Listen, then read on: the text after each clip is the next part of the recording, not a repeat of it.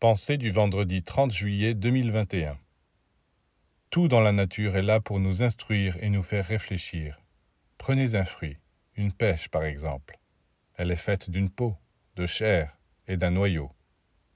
La peau est une enveloppe protectrice, elle correspond au plan physique.